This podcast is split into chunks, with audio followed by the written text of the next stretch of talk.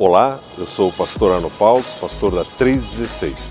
Bem-vindo ao nosso podcast. Desfrute dessa mensagem. Me sinto honrado poder repartir com os irmãos nesta noite. Nós não vamos ficar rodando muito, rodeando muito. Queremos ir para a palavra nesta noite. É, eu quero convidar você a abrir a sua Bíblia, se você a tem, seu aplicativo, seu iPad, seu iPod, é, o que você usa, costuma usar para a leitura bíblica, e você tiver talvez um espaço para anotar, fazer alguma anotação, algo que falou muito forte ao seu coração, quer aplicar, e você entendeu que Deus está falando com você, é sempre bom anotar para ver depois, para ler depois, para orar em cima, para se apoderar daquilo.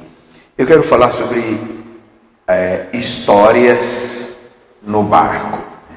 Eu percebi recentemente, está tá sempre na Bíblia ali há tanto tempo, a gente lê e passa por cima, mas eu comecei a perceber, e eu quero te incentivar isso, né, que no Novo Testamento, na caminhada de Jesus com os seus discípulos, que durou cerca de três anos acontecia nas jornadas, nas viagens que eles faziam de barco. Eles atravessavam, em algumas, alguns desses relatos, é, me parecia que no mesmo dia, parecia que eles faziam quatro vezes essa travessia de barco. Há alguns momentos assim, que quatro vezes iam para um lado, depois atravessavam de novo, depois atravessavam de novo, depois atravessavam de novo. E cada vez que a, os, eles usavam o barco, certa vez era poucas pessoas, só Jesus e os discípulos, às vezes eram pessoas com outros barcos também acompanhando, às vezes eram só os discípulos no barco, às vezes era só Pedro, só João, só Tiago, é, mas você vai perceber, isso são histórias interessantíssimas. Eu quero incentivar todos, você que está nos acompanhando também online, é, leia sobre as histórias no barco. E ao meditar sobre isso, eu comecei a ler várias as histórias, e eu quero trazer uma delas é, para nossa meditação, para nosso nosso alimento da palavra de Deus nesta noite. Eu creio que vai fortalecer a sua fé, vai me fortalecer, vai nos levantar, vai nos inspirar, porque Deus sempre fez algo nessas jornadas, nessas travessias de barco, em todas elas, pelo menos as que eu consegui ler e perceber, especificamente só destacando né, travessias pelo barco, eu percebi que em cada uma delas algo peculiar, algo especial aconteceu. Então chamo de histórias no barco. Usando essa frase, é, eu queria já fazer alguma aplicação. É, é, está falando o barco, me parece que tem a ver com a vida corriqueira deles, o dia a dia. É, era, era um instrumento de trabalho, instrumento de viagem e às vezes até de descanso, de repouso. Era algo que eles iam e voltavam, tanto Jesus como os discípulos. Era algo que fazia parte da vida deles, não era algo tão diferente, tão extraordinário, tão sobrenatural, tão especial, é, que desceu um barco do céu e eles começaram a andar de barco, mas era algo natural do dia a dia. O que eu quero dizer com isso? Histórias de Deus na nossa vida dia a dia, na nossa vida corriqueira, natural, nas nossas idas e vindas, indo para o trabalho, voltando para casa, indo para restaurante, voltando para casa, vindo para o culto, é, num templo físico, voltando para casa, é, indo para a faculdade, indo para o mercado, e, e no dia a dia, e às vezes na mesma casa, indo para o quarto, indo para a sala, é, coisas tão naturais, tão corriqueiras e que Deus deseja, quer e vai fazer parte integral do nosso dia a dia. É uma vida cristã do dia a dia. E eu destaco uma dessas histórias em Mateus capítulo 14, o versículo 22 até 32. Eu vou ler da nova versão transformadora, Mateus 14, 22 a 32. Quem já achou lá pode dizer glória a Deus, bem gostoso. Glória a Deus. Que legal, que bom, que bênção. Aqui é, foi antes dessa história que vamos destacar e ler, eles já tinham feito uma viagem de barco, vindo de um outro canto, atravessando o mar, o lago de Galileia, o e chegaram no outro lado e uma multidão correu porque descobriram que Jesus estava ali. E essa multidão ficou ali, Jesus ficou ensinando, pregando coisas do reino de Deus a essa multidão. Passaram quase que o dia inteiro. Quase no final do dia, eh, os discípulos vieram para Jesus pedindo que ele os despedisse, fizesse a multidão ir embora, porque é um lugar deserto, um lugar grande, não tinha eh, recursos, não tem eh, food truck por lá, né? não podiam comer, não tinha nada, não tem cantina, as pessoas devem estar passando fome, e aquela história famosa que nós conhecemos, que Jesus é, foi alimentar o povo ali, aquela multidão, com quebrando os pães, dois peixes, alimentando milhares. Nós estamos bem, bem é, é, sabido dessa história. E aí, quando termina, Jesus pede que eles recolhessem é, os, os, o que restou para que não se desperdiçasse nada, é, não se é, é nada, eles recolheram e encheram doze cestos. E aí Jesus então os pede a entrar novamente no barco para atravessar para outro lado de novo, enquanto ele ia despedir aquela multidão. Então percebe que eles já estavam usando barco, vieram de barco, vão voltar de barco, e aí você lê de novo, eles voltam para esse mesmo lugar novamente de barco, depois eles vão para outro lugar de barco. É, quem lembra a história, quando Jesus é, pregou dentro do barco de Pedro, né? E que depois desafiou Pedro a lançar as redes, e Pedro lançou as redes, e, e, houve aquela pesca maravilhosa que as redes começaram a romper e começou a ir ao pique o barco e Pedro fez sinal para outros amigos, colegas pescadores, que eles também trouxeram o barco deles para encher também com o peixe, porque só o barco de Pedro não, não era suficiente. Então eles estão acostumados de, de ir de barco, voltar de barco, e, e, assim como o nosso dia a dia. Então eu quero que você se situa nessa forma. Né? Eu estou aplicando isso para mim dessa forma, no nosso dia a dia. Nada é, em si é sobrenatural, mas no, nessas atividades do dia a dia nós podemos ter experiências com Deus de uma forma tão, tão, tão real, tão forte, e que nós todos temos histórias para contar do nosso barco. Né? Então nós vamos ler algumas dessas histórias, uma delas destacando aqui, histórias no barco. Diga para o pessoal sentado ao seu lado e você está assistindo, se tiver alguém ao seu lado, você não põe no chat ali. Eu tenho umas histórias no meu barco também. Eu tenho umas histórias. Gente, se eu for lembrar de tanta história no meu barco, uau, é muita história. Né? É muita história que todos nós temos e ainda estamos tendo mais e mais. Então, no versículo 22, Mateus 14, diz assim: Logo em seguida, né, depois da multiplicação dos pães, Jesus insistiu com seus discípulos que voltassem ao barco e atravessassem até outro lado do mar, enquanto ele despedia as multidões. Depois de mandá-las para casa, Jesus subiu sozinho ao monte a fim de orar. Quando anoiteceu, ele ainda estava ali, sozinho. Enquanto isso, os discípulos, distantes da terra firme, lutavam contra as ondas, pois um vento forte havia se levantado. Por volta das três da madrugada, Jesus foi até eles, caminhando sobre as águas.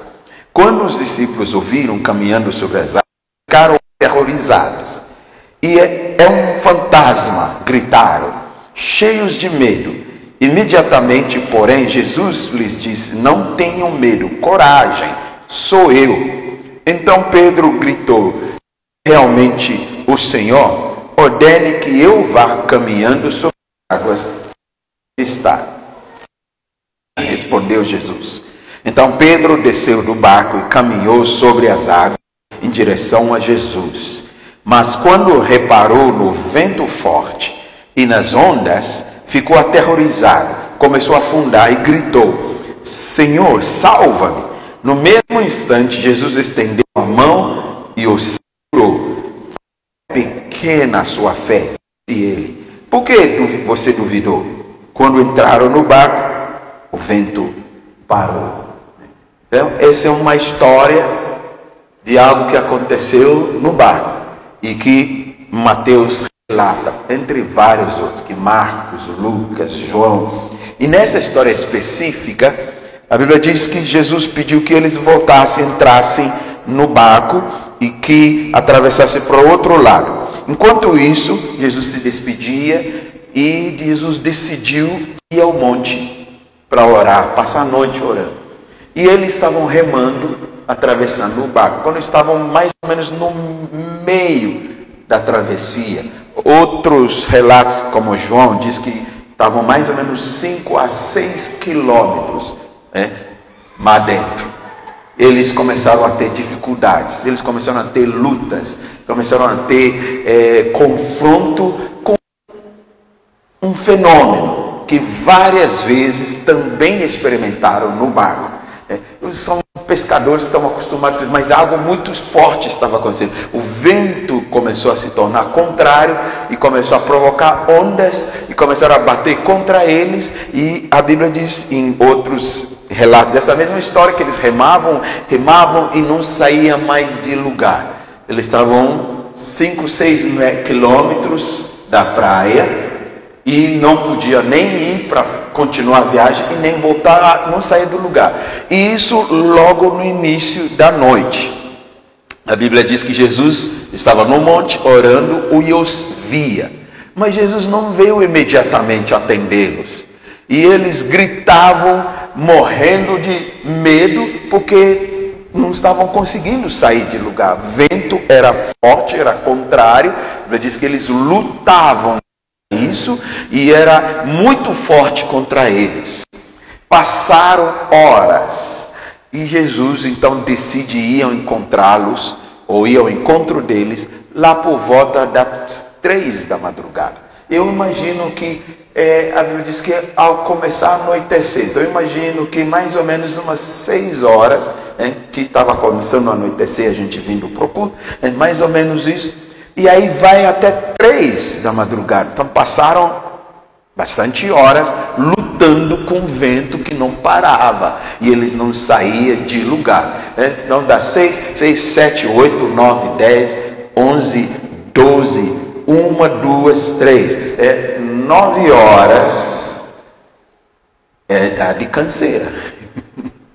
É, eu acho que alguns, se fosse eu dentro daquele barco, eu até entregava para os betos, já não aguento mais vão morrer de uma vez né? e acabou. Mas essa é a história que eles estão contando. O que, que eu estou enfatizando com isso?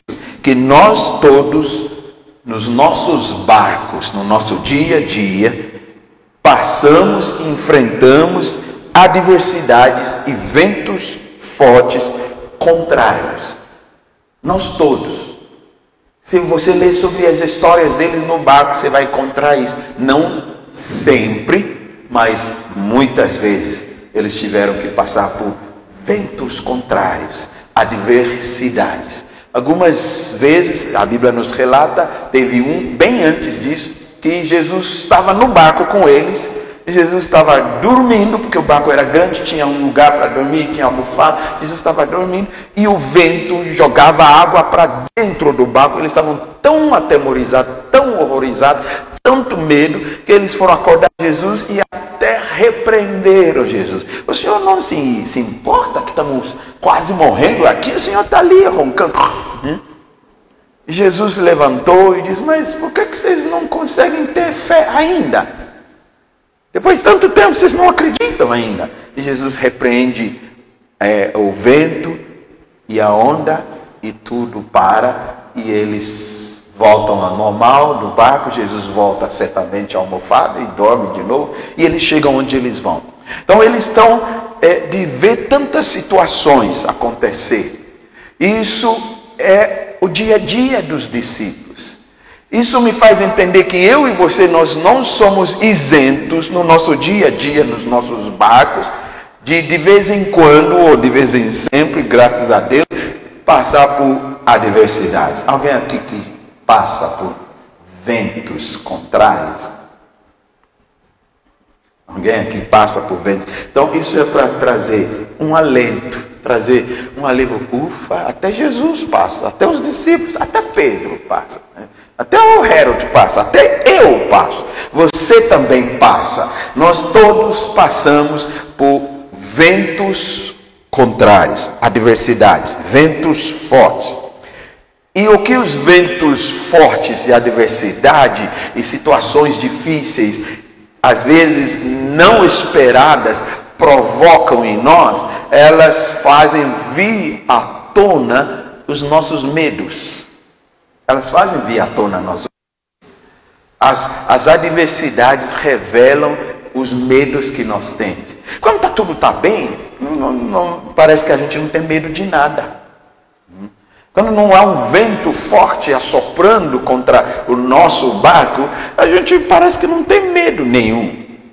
Mas aí quando começa a mudar o tempo, mudar a estação e as coisas começam a rodar e não sai de lugar e começa a ter adversidade, pessoas se levantar contra você, ou situações, é no emprego, é na saúde, como este um ano e meio de pandemia revelou quantos medos que nós temos dentro de nós. Quantos medos que independentemente de sermos cristãos ou não, o mundo todo demonstrou quanto medo as pessoas têm, os pavor que nós temos. Né? E aí, eu e minha esposa, toda hora, todo dia, a gente vê um anúncio ali, alguém postando, especialmente no Face, é, com um lacinho de luto. Ah, meu Deus do céu, meu Deus, esse negócio não vai parar, não. E aí a gente vai ouvindo notícias e que vai gerando é, um certo tipo de medo nas pessoas. A contrariedade, a adversidade revela os medos que nós temos. Então, não saia dizendo, ah, eu não tenho medo de nada. Eu sou, eu sou, eu sou firme na fé, glória a Deus. Mas de, deixa o vento chegar, você vai, vai ver se tem medo ainda. Só deixa o vento chegar. Os discípulos já tinham passado por vários momentos e Jesus já fortaleceu a fé deles. É, contei de um que Jesus repreendeu o vento. Jesus, vocês não creem ainda. E parece que agora sim, agora nós cremos. E aí agora eles vão passar de novo e estão tudo com medo, gritando. Você vai perceber só nessa história, pelo menos Pedro, eu não sei dos outros, mas pelo menos Pedro teve três momentos de gritaria. Três momentos de gritaria. Primeiro, todos eles gritavam no barco. Depois, a Bíblia diz que eles viram alguém, três da madrugada, entrando no mar, andando sobre o mar, vindo em direção deles. Eles achavam que era fantasma e gritaram de novo. Então agora não é só o vento, o vento não parou, mas agora além do vento, Parece um fantasma andando sobre as águas, vindo em nossa direção, no escuro da noite. Três gritaram de novo. Em terceiro, parece Pedro, quando ele é desafiado, Jesus diz: Vem, e ele anda sobre as águas. Aí vai dizer: ele reparando o vento e as ondas, ele começou a afundar e ele grita de novo para o Senhor socorrer. Então, não tem problema você gritar, não, de medo. Não tem problema. Alguns de nós não gritamos, nós choramos. Alguns de nós entramos em pânico. Alguns de nós nós travamos. Nós temos vários tipos de reações que revelam nossos medos. E o que eu quero dizer, não tem problema você demonstrar que você tem medo. Não tem problema você permitir-se a revelar que nessa situação, naquela outra situação, provocou medo, provocou angústia, provocou ansiedade, provocou pânico, provocou pavor. Ah, mas a Bíblia não diz Deus diz não tenha medo. Sim, Deus diz não tenha medo, mas no meu interpretação, no meu entender, Deus está nos encorajando, não está nos repreendendo.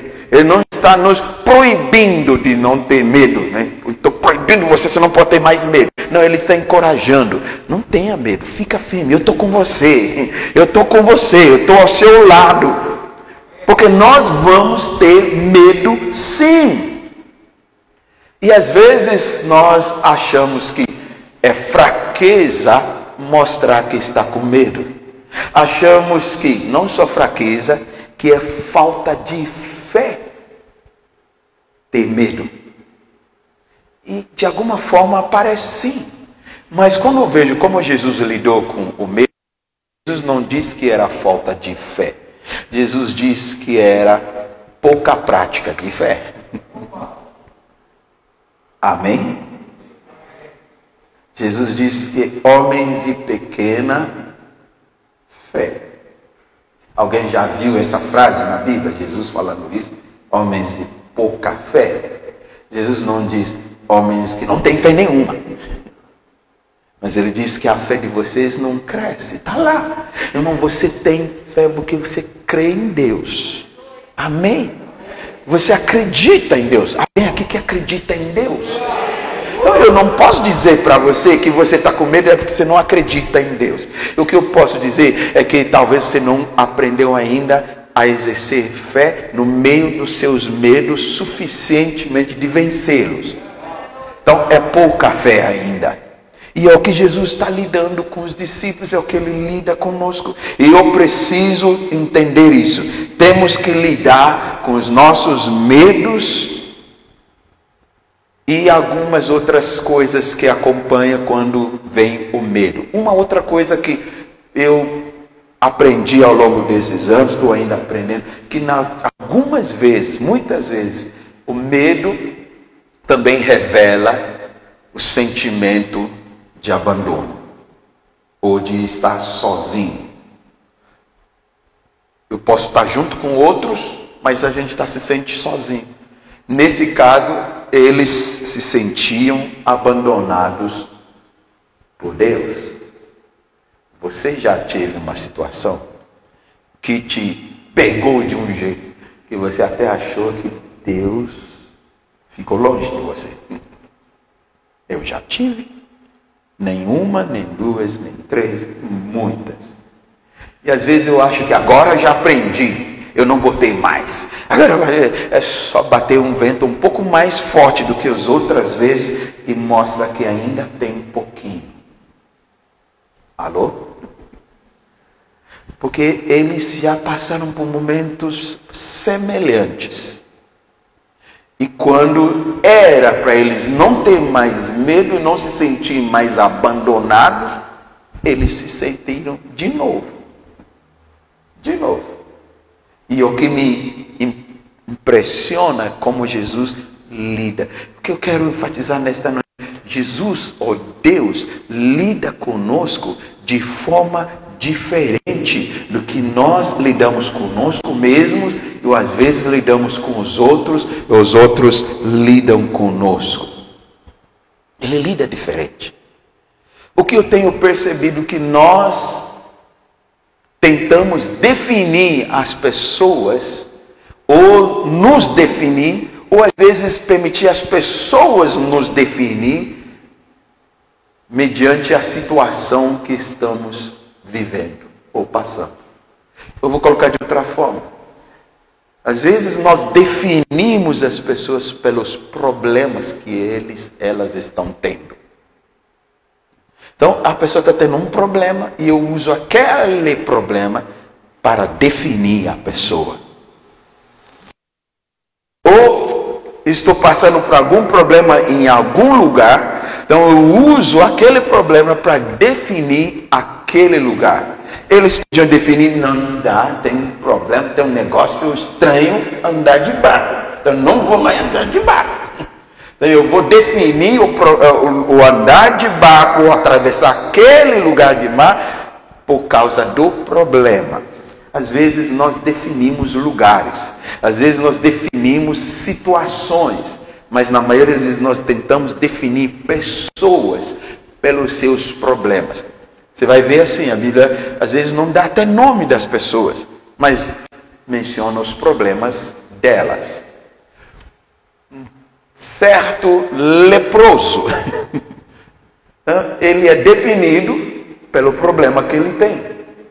Ele é leproso, é um ladrão, é um sem vergonha, é um problemático, é um pepino. A gente define as pessoas. Esse aí é muito trabalhoso. É dar muito trabalho. A gente define as pessoas para o problema que elas têm. Mas Jesus não está definindo nem os discípulos, nem a situação pelos problemas, pelos ventos fortes, pelas adversidades. Deus não nos define por aquilo que estamos passando, por aquilo que nós estamos sofrendo, por aquilo que estamos perdendo ou por aquilo que está nos afligindo. Graças a Deus por isso. Deus nos define pelo que Ele tem no coração dele a nosso respeito. Deus nos define. Deus diz: Você é mais que vencedor. Deus diz: Você é amado meu. Deus diz: Você é minha filha em quem eu tenho prazer. Deus define a você e a mim pelo que Ele tem em seu coração a nosso respeito, pelo que Ele vê em nós e pelo que Ele vê na situação e o que Ele já proveu para nós, mesmo que nós não vemos. Mas nossa tendência é definir as pessoas, as situações pelo problema. Então, os discípulos, vendo alguém andando sobre o mar, numa situação como essa, já definem é um fantasma. Mas não era fantasma. Nem sempre a definição que damos é a verdadeira. Eles estavam chamando de fantasma quando era Deus vindo ao encontro deles. Isso me faz pensar assim: às vezes Deus vem a nós bem diferente do que nós imaginamos que Ele podia vir até nós. Deus não cabe na caixa. Deus às vezes vem até a nós e se envolve conosco de uma forma totalmente diferente. Deus age de uma forma bem diferente às vezes do que esperamos, do que imaginamos ou até cremos. Ele age totalmente diferente. Os discípulos já tinham experimentado Jesus repreender o vento e o mar, mas com Jesus dentro do barco. Agora eles estão enfrentando algo semelhante e Jesus não está dentro do barco com eles. Logo, vai ser um fracasso. Logo, desta vez, nós estamos fritos, porque ele não está dentro conosco. Logo, Dessa vez nós não vamos. E eles tentaram. A Bíblia diz que eles tentaram, lutaram. Horas. Nove horas enfrentando e não saindo do lugar. Às vezes é, não são horas, são dias para algumas situações nossas. Às vezes são meses. Às vezes são anos. Eu gostaria de não dizer que anos, mas às vezes são. Às vezes são. Eu estou lidando com algumas situações, nós estamos lidando em casa, que já se foram 10 anos. Estamos tá fechando, estamos orando, Deus. TV, Deus. E às vezes parece que não está. Parece que não está. Não sei qual é a sua história que você conta no bar, do barco. Mas eles passaram um bocado de tempo e parecia que Deus não estava com. Só que Deus, em Cristo Jesus, veio de uma outra forma. Veio andando sobre as águas. E para eles Isso é inédito, isso é inusitado. E como não podia identificar e não para eles eles não conseguiam definir Jesus por quem realmente ele é, aquilo é um fantasma. Fantasma é uma forma polida de colocar. Fantasma é uma forma polida. Nós podemos colocar de outra forma. É um espírito maligno. É um negócio, é, como que diz, das trevas. Fantasma não é algo espírito divino, é espírito de Deus, é Espírito Santo. Não. Fantasma é o contrário. É, é fantasma, é um, é, um, é, um, é um espírito maligno que está andando sobre as águas. Então, aquilo que às vezes Deus pode trazer na minha vida, na tua vida, e Deus pode estar realizando por nós não entendermos, nós poderíamos até atribuir a uma ação maligna. De início. Porque eles estavam atribuindo aquilo a um espírito maligno, um fantasma. Casa assombrada. É um fantasma.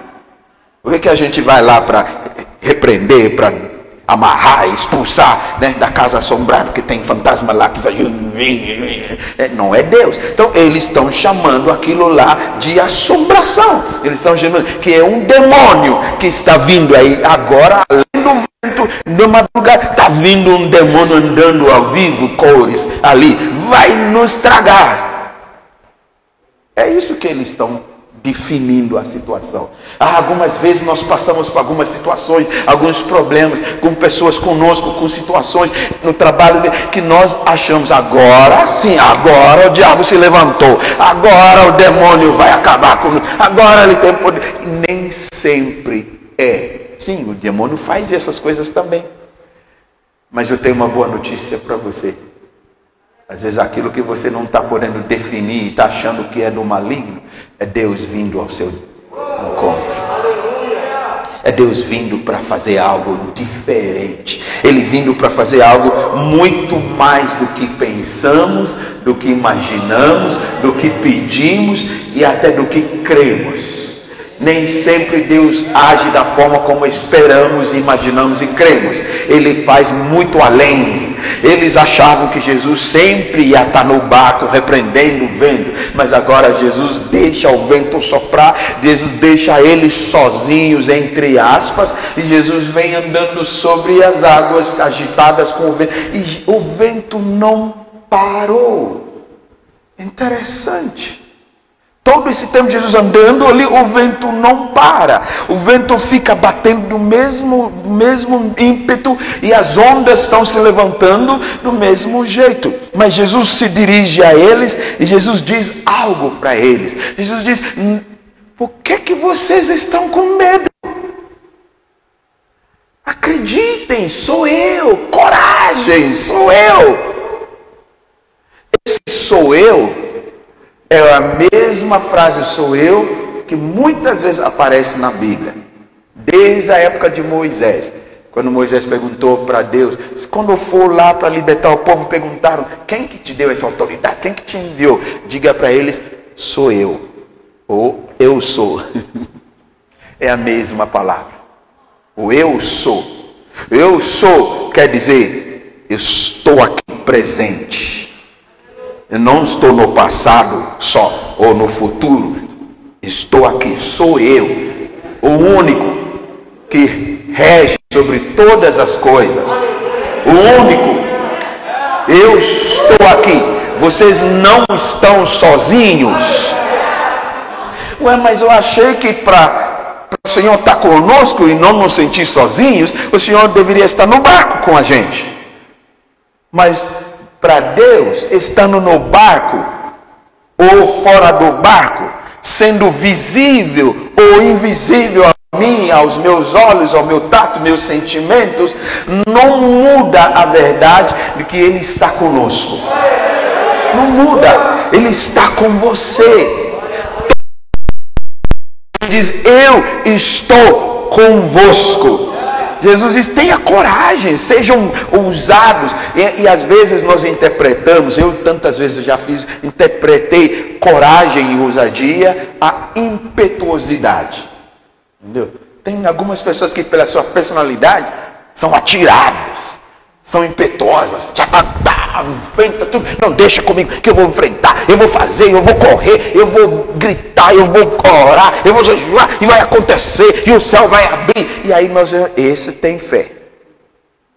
E aquele lá que fica no barco sem fazer essas coisas, a gente acha que essa não tem fé.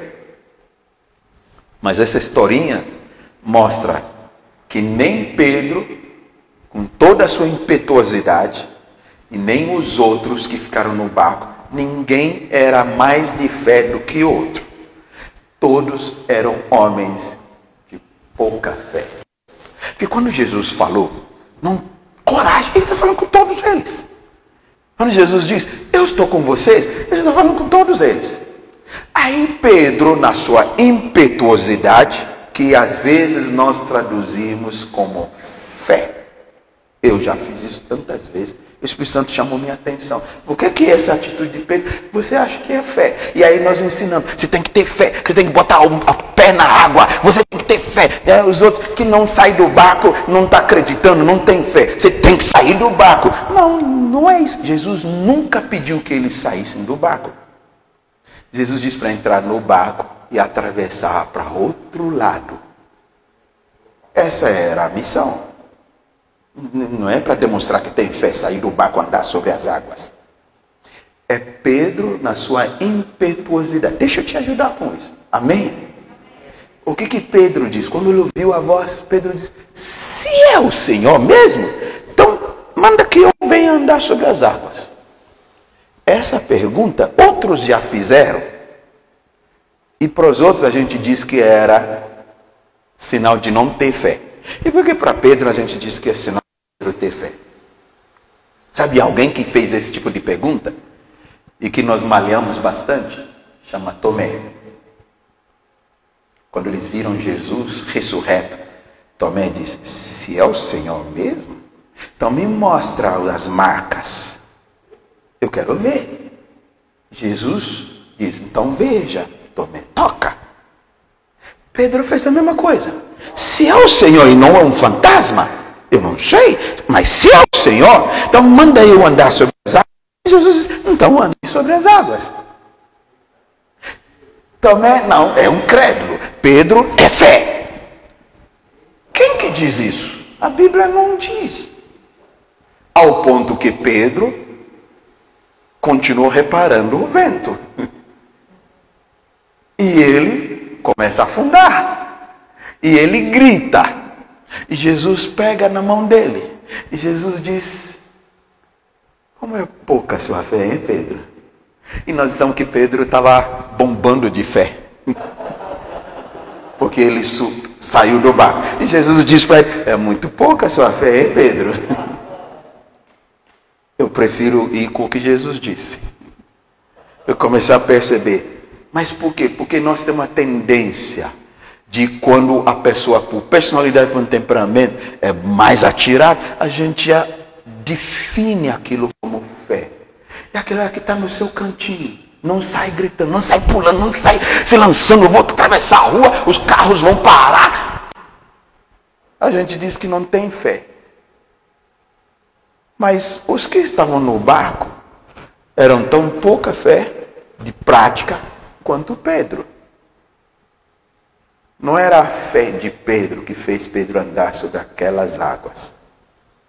Era porque Jesus disse: venha. Porque os ventos continuavam.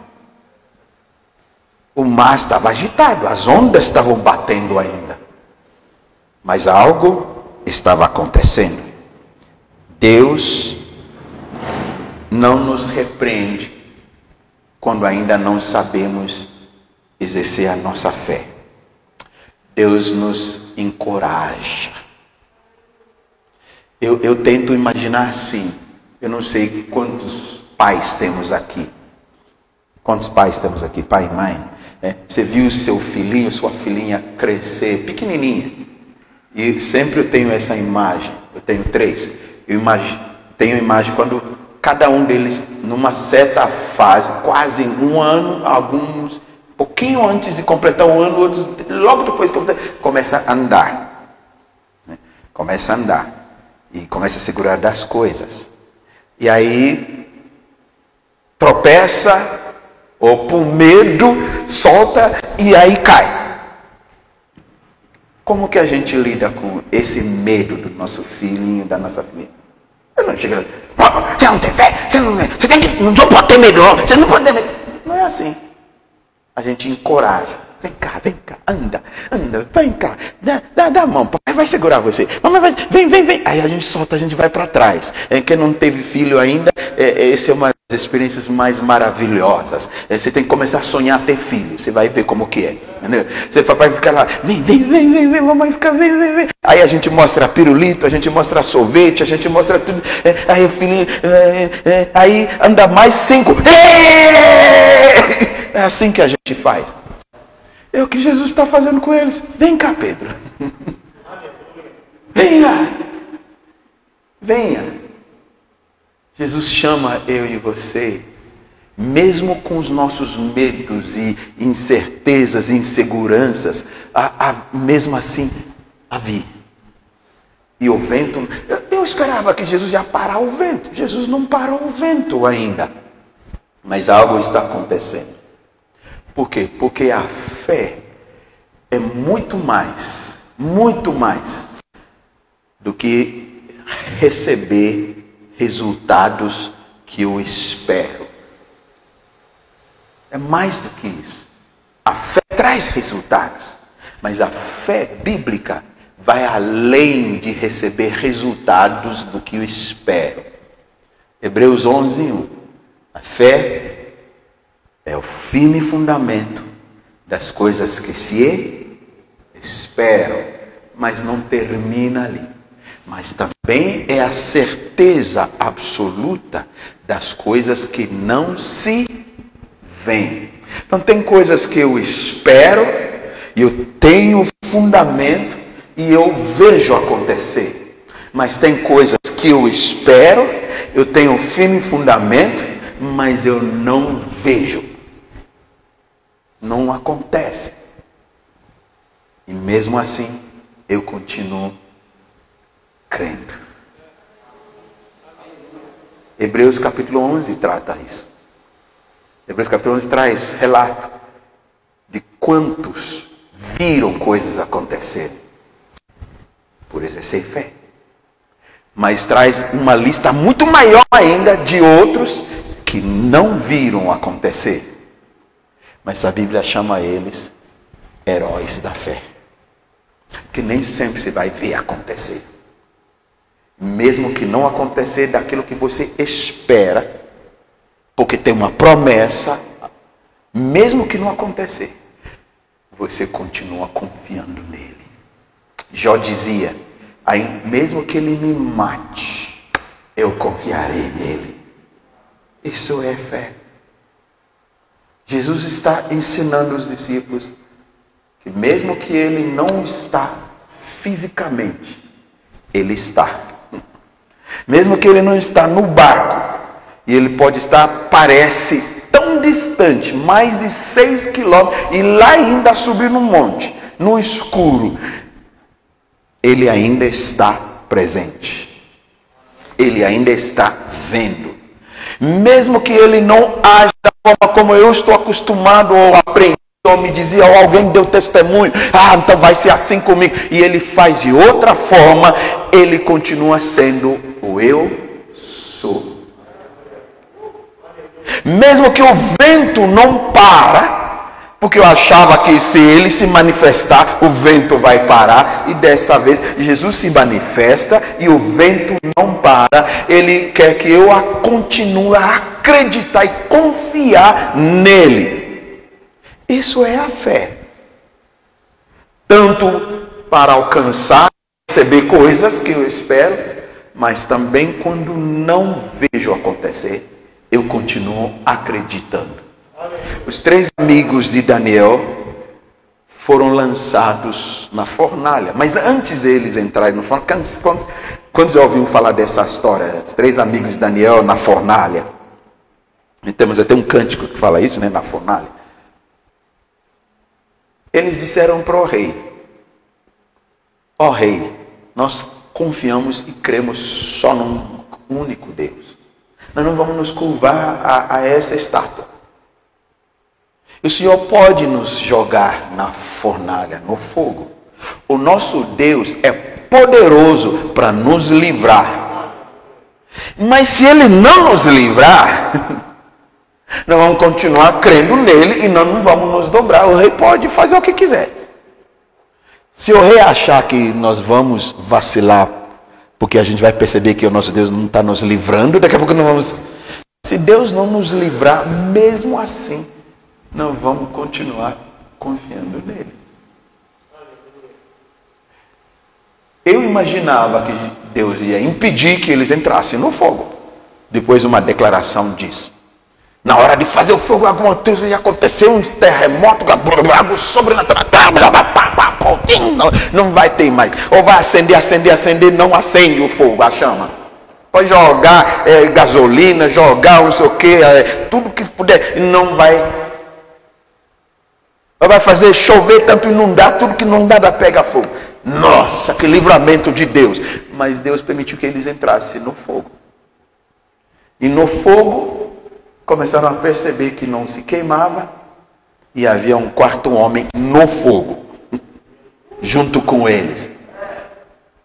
Pode ser fora do fogo, pode ser dentro do fogo, pode ser na caverna, pode ser né, lá com os leões, Pode ser no barco, pode ser com vento, pode ser sem vento, pode estar tá virando tudo, pode ser até na barriga do grande peixe. Ele está com você. Ele está. Aleluia. Ele está conosco. Você pode... Deus está conosco. A maior prova da nossa fé, da nossa confiança, eu preciso terminar, acontece no medo, no abandono, na perda, na fraqueza, na adversidade. Ali estão os ambientes que realmente prova a nossa fé. A minha fé não é provada quando está tudo maravilhoso assim na empresa.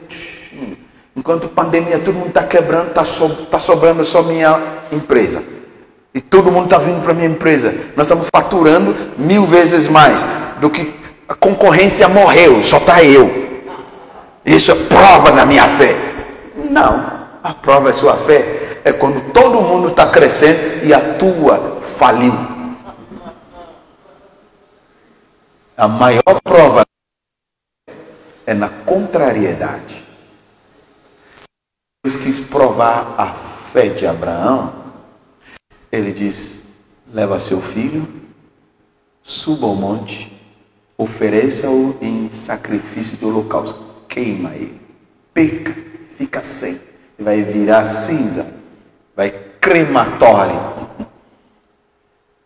E essa era a maior prova da fé de Abraão, porque ele dizia: mesmo se meu filho vira cinzas, fica cremado, fica cinzas, Deus pode ressuscitar ele. A Bíblia diz que Abraão dizia isso para ele. Porque essa é a prova da fé. A maior prova de amor não é no dia dos namorados. O comércio tenta fazer a gente achar que a maior prova de amor é no dia dos namorados. Nós quase que manco com minha esposa, né? Eu não recebi nada, tal, tal, queria fazer surpresa. Nossa, o que tinha de tudo lotado, tudo lotado, tudo lotado, tudo lotado. Mas graças a Deus a gente achou um lugar para nós comermos um risotinho gostoso. Mas isso não é a maior prova do amor. A maior prova do amor é quando as coisas não estão bem.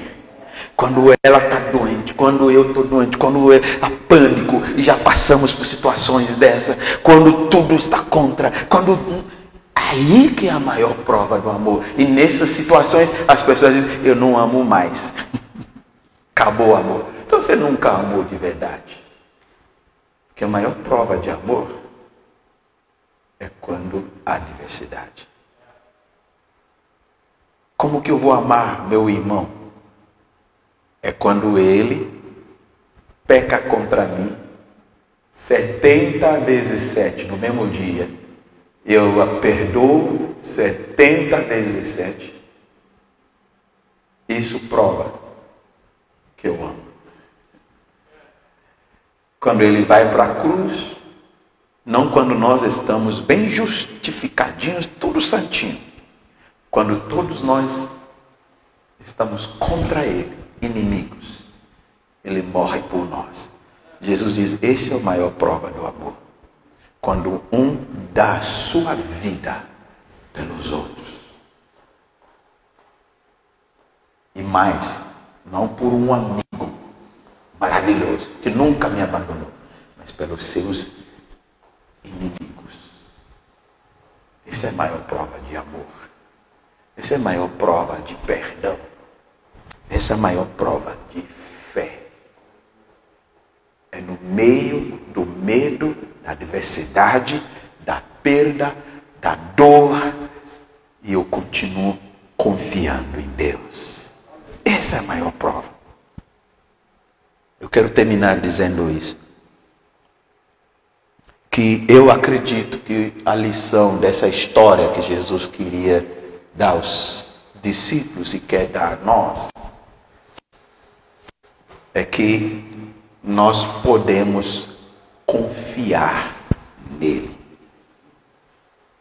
E essa é a, a essência da fé. Essa é a essência da fé cristã. Essa é a essência da fé que vem de Deus. Confiar e crer nele. Aliás, muitas vezes nós não, nós não percebemos e andamos desapercebidos da Sua presença conosco alguns meses, quase alguns anos, poucos, não tantos, que eu tenho feito isso a minha oração diária. Senhor, me dá consciência da tua presença. Porque eu, eu passo tantas horas, tantas coisas na vida, no dia, que eu fico sem essa consciência do que Ele está comigo. Porque quando nós temos essa consciência de que Ele está, eu sou, a gente encara as coisas de forma diferente. A nossa leitura muda, a perspectiva muda, a nossa convicção é diferente e a nossa experiência também é diferente. E a história também é diferente. Eu preciso ter essa consciência da Sua presença. E às vezes nós somos mais conscientes dos presentes que Ele nos dá do que a presença. Presença e presentes. Eu Aprendi isso alguns anos atrás, mas achei que eu tinha aprendido tudo isso. Mas ao longo dos anos, eu vou descobrindo que eu ainda preciso aprender, ter mais consciência disso. Aprendi de uma forma bem simples. Quando meus filhos eram bem pequenininhos. Costumava viajar bastante para o exterior e toda vez que eu viajava para o exterior, eu trazia presentes, presentes muito bons para eles. E quando eu chegava em casa, como eles já sabiam que o papai está chegando, o papai vai chegar, que a gente falava para quando você vai chegar? Você já vai chegar? Você já comprou meu presente? Era essa a história que as crianças. Então, o papai chegava em casa, vinha correndo, Ei, papai chegou, recebendo, já abre minhas malas, já querem ver os presentes. E cada um pegava seus presentes, e o papai com alegria, dando os presentes. Eles pegavam os presentes, cada um vai para o seu canto, começa a curtir o presente. E papai ficava olhando. Parece que o presente é mais importante do que a presença. E Deus usou aquelas cenas para falar comigo. Meus presentes são maravilhosos. Eu quero te dar sempre, eu vou te dar presentes. Mas a maior promessa que Deus nos fez, muito mais do que os presentes, é a sua promessa da presença. Ele diz: Eu estarei convosco. Ele diz: Eu jamais te deixará. Eu estou contigo no mar, na terra, no deserto, no vale. Davi diz: Ainda que eu ande pelo vale da sombra, eu não temerei mal algum, porque tu estás presente comigo. Irmão, nós precisamos ter essa consciência. Os discípulos precisavam ter consciência que eles não estavam tendo, porque eles não estão vendo Jesus no barco. Mas Jesus diz: Eu sou. Coragem. Eu sou. Eu estou aqui com vocês. Eu não estou no barco, mas eu estou com vocês. Ele pode não parecer estar com você nessa situação que você está passando, mas Ele quer que você saiba, Ele está com você. Mais do que estar, isso aí, isso, é, isso aí é, vai além, é, blow my mind, vai além do que eu posso imaginar. Mais do que estar comigo, Ele diz que Ele está dentro de mim, através do Espírito Santo que veio habitar em mim. Deus está nós. Aí não há situação alguma que Ele não está presente. Ele está dentro. Eu estou dormindo, Ele está dentro de mim. Estou debaixo chuveiro, Ele está dentro de mim. E Ele está dentro, Ele está por fora e Ele está sobre mim. E Ele ainda luta por mim. Mas às vezes eu perco essa consciência. Então, eu, eu, se há algo que eu tenho orado mais do que algumas coisas, eu deixar de orar, eu tenho, Deus me dá consciência da tua presença. Porque às vezes eu não sinto, às vezes eu parece que o Senhor passou e me deixou. O Senhor ficou lá no monte ocupado e eu Eu preciso ter essa consciência. Porque quando eu tenho essa consciência, as coisas tomam outro sentido.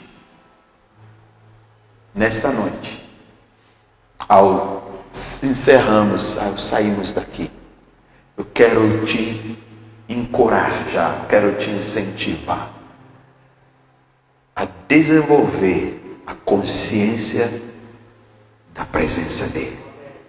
Deus não está presente só aqui no templo. E às vezes nós achamos que ele só se faz presente aqui.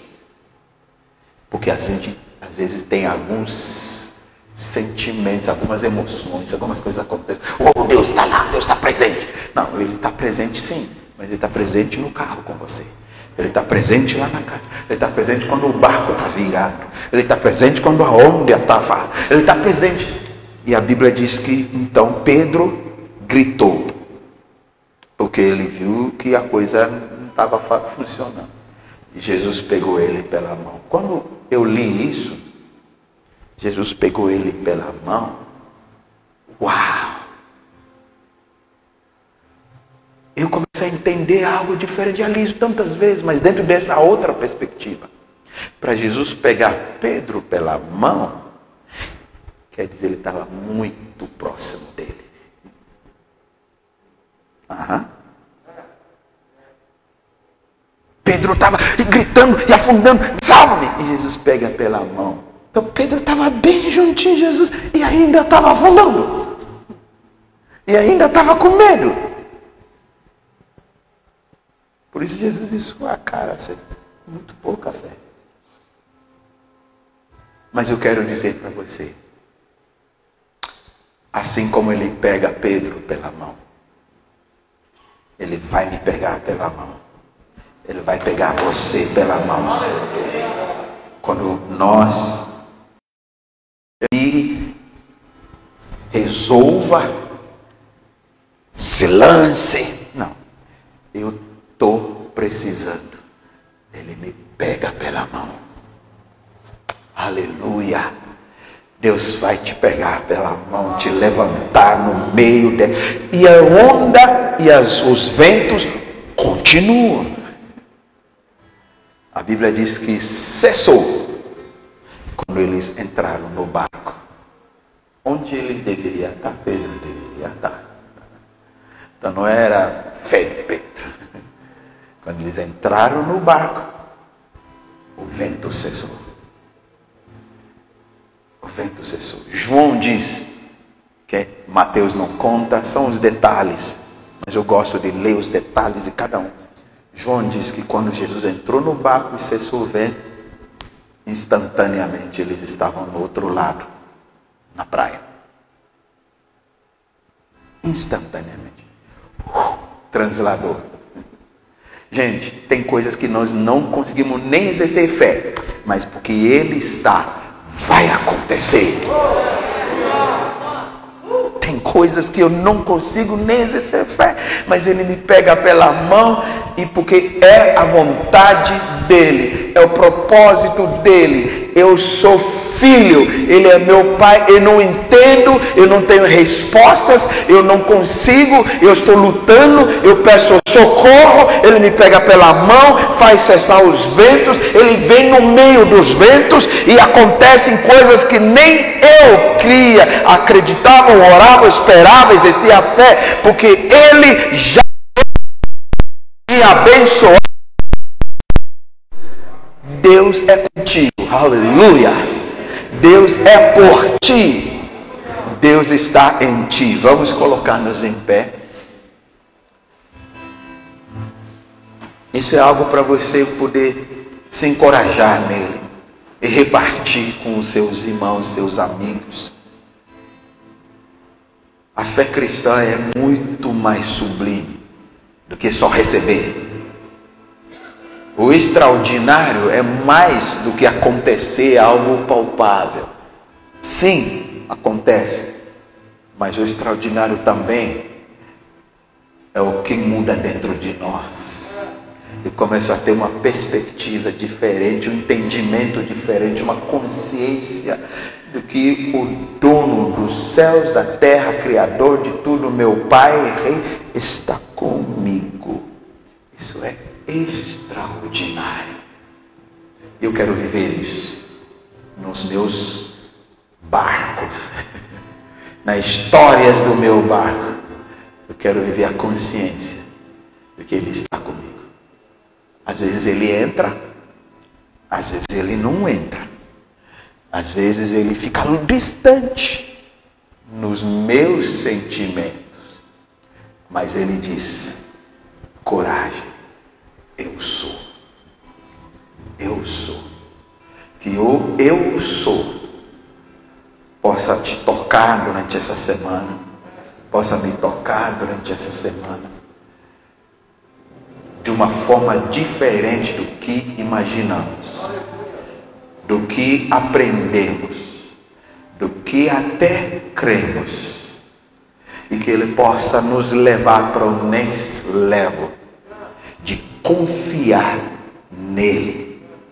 Ele é maior do que os presentes. E a promessa maior dele é que ele está presente conosco. A sua presença está contigo. Moisés disse: Se a tua presença não for, eu não saio. Deus diz: Pode ir, eu estou.